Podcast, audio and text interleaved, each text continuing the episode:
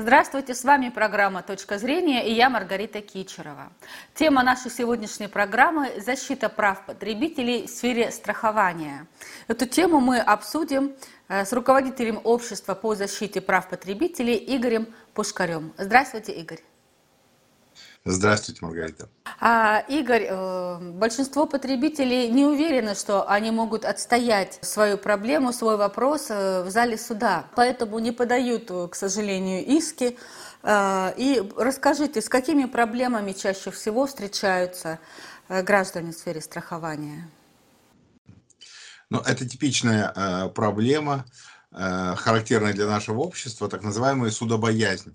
То есть э, граждане, чьи права э, нарушаются, э, страховые компании, скажем, либо необоснованно отказывают им в выплате, либо задерживают выплату, либо уменьшают размер страхового возмещения, они э, э крайне редко обращаются в суд, руководствуюсь такими соображениями, что страховая компания мощная финансовая организация, у нее серьезная юридическая служба, и шансов спорить с ними нет, ну и так далее, и так далее. И фактически а, страховые компании этим пользуются и руководствуются принципом не платить, где а, можно не платить, необоснованно отказывая в выплате, а, страховые комп... а, а сами потребители страховых услуг, от, а, сказать, не обращаясь в суд, а, теряют какие-то а, сказать, э, деньги. Поэтому это, это, эта ситуация типична. Угу. Игорь, так а стоит ли недооценивать силу закона? А, можно, например, ну, гарантировать стопроцентную, стопроцентную победу в суде. Подобные случаи были? Нет, конечно, стопроцентную гарантию не даст вам ни один квалифицированный юрист, потому что, потому что неизвестно, как будут развиваться события в суде, какие доводы представит вам противная сторона, ну и так далее. То есть можно а, оценивать вероятность э, положительного исхода. Вероятность может быть, скажем, там э, очень большая, да, либо, либо, сказать, там э, маловероятный положительный итог, да, со стопроцентной гарантией ни один квалифицированный юрист стопроцентную гарантию вам не даст разрешения спора. Тем не менее, учитывая то, что вопросы страхования, вообще страховые э, э, сказать, проблемы попадают под действие закона защиты прав потребителей, а закон защиты прав потребителей предоставляет определенные преференции потребительских услуг, ну, в частности, дает, освобождает страхователей от э, уплаты госпошлины, дает право на альтернативную подсудность, то есть подавать иск не по месту нахождения страховой компании, как, как было бы в обычных ситуациях, а по месту своего жительства, вот, дает право на компенсацию морального вреда и так далее, и так далее, учитывая то, что закон э, защиты прав потребителя на стороне а, страхователя, конечно же, я рекомендую всем гражданам обращаться в суд и отстаивать свои права. А вот э, статистика Банка России, а Банк России на сегодняшний день является регулятором страховых отношений, говорит о том, что э, за 2021 год количество жалоб на страховые компании увеличилось на 20%. То есть это говорит о том, что э, э, э количество нарушений со стороны страховых компаний увеличивается, вот. А увеличится она в том числе и почему? А потому что э, сами потребители страховых услуг не обращаются в суд. Потому что если гражданин... То есть, получается, потребители сами провоцируют беззаконие? Конечно, они просто опускают руки, да, они опускают руки, и страховые компании, видя это, э, сказать, продолжают нарушать. То есть вот э, э, простые примеры. У нас 78% нарушений по статистике Банка России приходится на обязательное страхование гражданской ответственности, так называемая ОСАГО. Так вот, страховые компании массово, скажем, занижают размер страхового возмещения. Вот. Если гражданин обращается в суд, то он, кроме того, что э, получает доплату, к той сумме, которую выплатила страховая компания, да, он mm-hmm. еще взыскивает со страховой компании судебные расходы, госпошлину, штраф за отказ в добровольном порядке, э, удовлетворить законные требования потребителей и так далее. То есть он взыскивает со страховой компании намного больше, если бы страховая компания в добровольном порядке ему выплатила.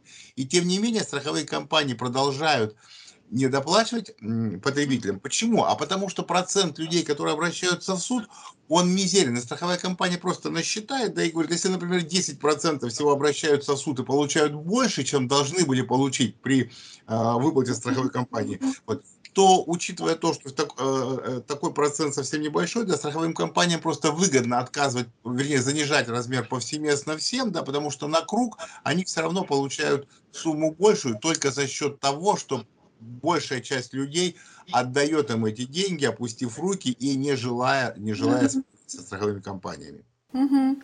А в таком случае как действовать, если права потребителя были нарушены, Игорь? Э, безусловно, нужно, сказать, нужно консультироваться со специалистами. Страховой договор один из самых сложных договоров э, сказать, ну, в, в потребительских отношениях, потому что, э, как правило, правила страхования предоставляют из себя там книжечку 20-30 страниц. И не, каждому, не каждый юрист вообще может, скажем, паритетно, скажем, оценить условия этого договора. А, в отличие, скажем, от других видов потребительских отношений, скажем, там договор купли-продажи, или там договор оказания услуг, там договор оказания услуг мобильной связи, вот, где есть у нас государством установленные стандартные правила. Ну, скажем, правила торговли, правила там, а, сказать, оказания услуг мобильной связи и так далее. Это правила единые на всей, во всей стране, они всегда одинаковые. В страховании, в добровольном страховании единых правил нет. То есть страховые компании сами разрабатывают свои правила, и предлагают, предлагают их рынку. И очевидно, что страховые компании пишут правила таким образом, что в случае возникновения каких-то спорных ситуаций можно было трактовать эти правила в свою пользу. То есть э, используют там какие-то двоякие толкования, используют там какие-то взаимоисключающие понятия, ну и так далее. То есть они написали правила и говорят, то есть, э, они говорят вот давайте играть по нашим правилам. Вот, вот мои правила. Они знают, что они написали, да, потребитель этого не знает. Поэтому... А что делать тогда потребителю? А, к юристу нести договор? Конечно, да. Вот что получается? Человек приходит на базар, да, покупает там условно килограмм яблок, да, стоимостью там 200 рублей, да, и смотрит, mm-hmm. смотрит яблочки, как бы там не гнилое попалось, ну и так далее, да. Совершенно разумное потребительское поведение, да. Но как, когда дело касается, там, скажем, страхования автомобиля стоимостью миллион рублей, да, то потребитель не читает правила, не читает эти 20, 20 страниц там, и не, не относит их к специалисту, да, он просто спрашивает, а где подписать, сколько это будет стоить, столько-то, где подписать, подписывает, не зная условия договора. И потом, когда наступает страховое событие, у него возникают неприятные э, ситуации, которые он, он мог предупредить, обращаясь к специалисту. То есть страховой, под, человек с улицы, не может заключить паритетный договор со страховой компанией. Он слишком сложный, и поэтому, если вы заключаете какие-то договоры на внушительные суммы, обращайтесь, конечно же, к специалистам. Это первое, что нужно.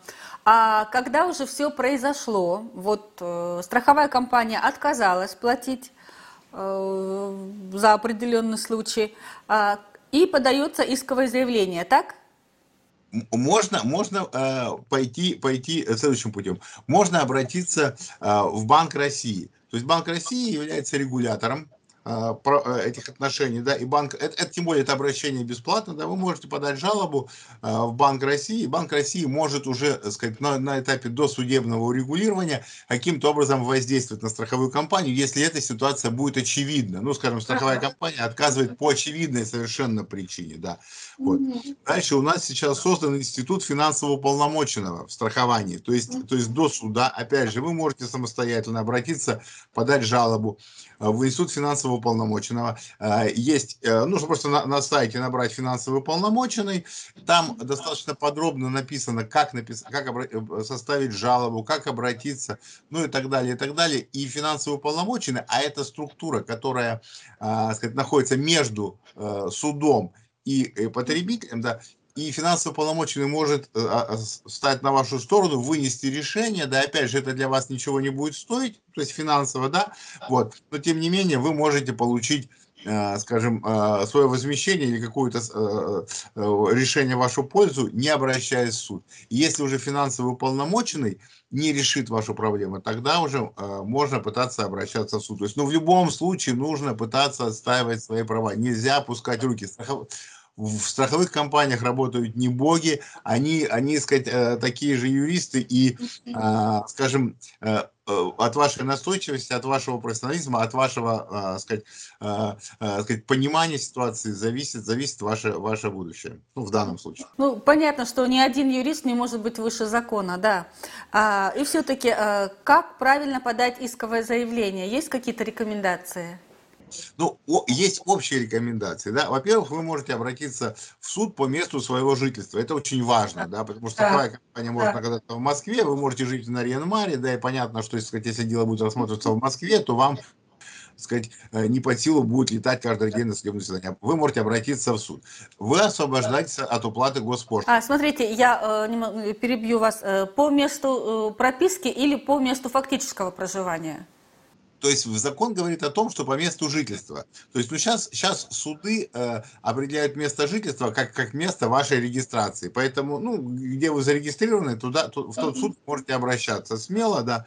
Вот, и суд будет рассматривать, э, сказать, именно дело там, где вы живете, а, сказать, а не там, где находится страховая компания. Вы освобождены от уплаты госпошлины. Это тоже, тоже существенный плюс, потому что при больших исках там госпошлина может стоить там, 5, 7, 10 тысяч рублей. Это тоже, так сказать, а, расходы большие.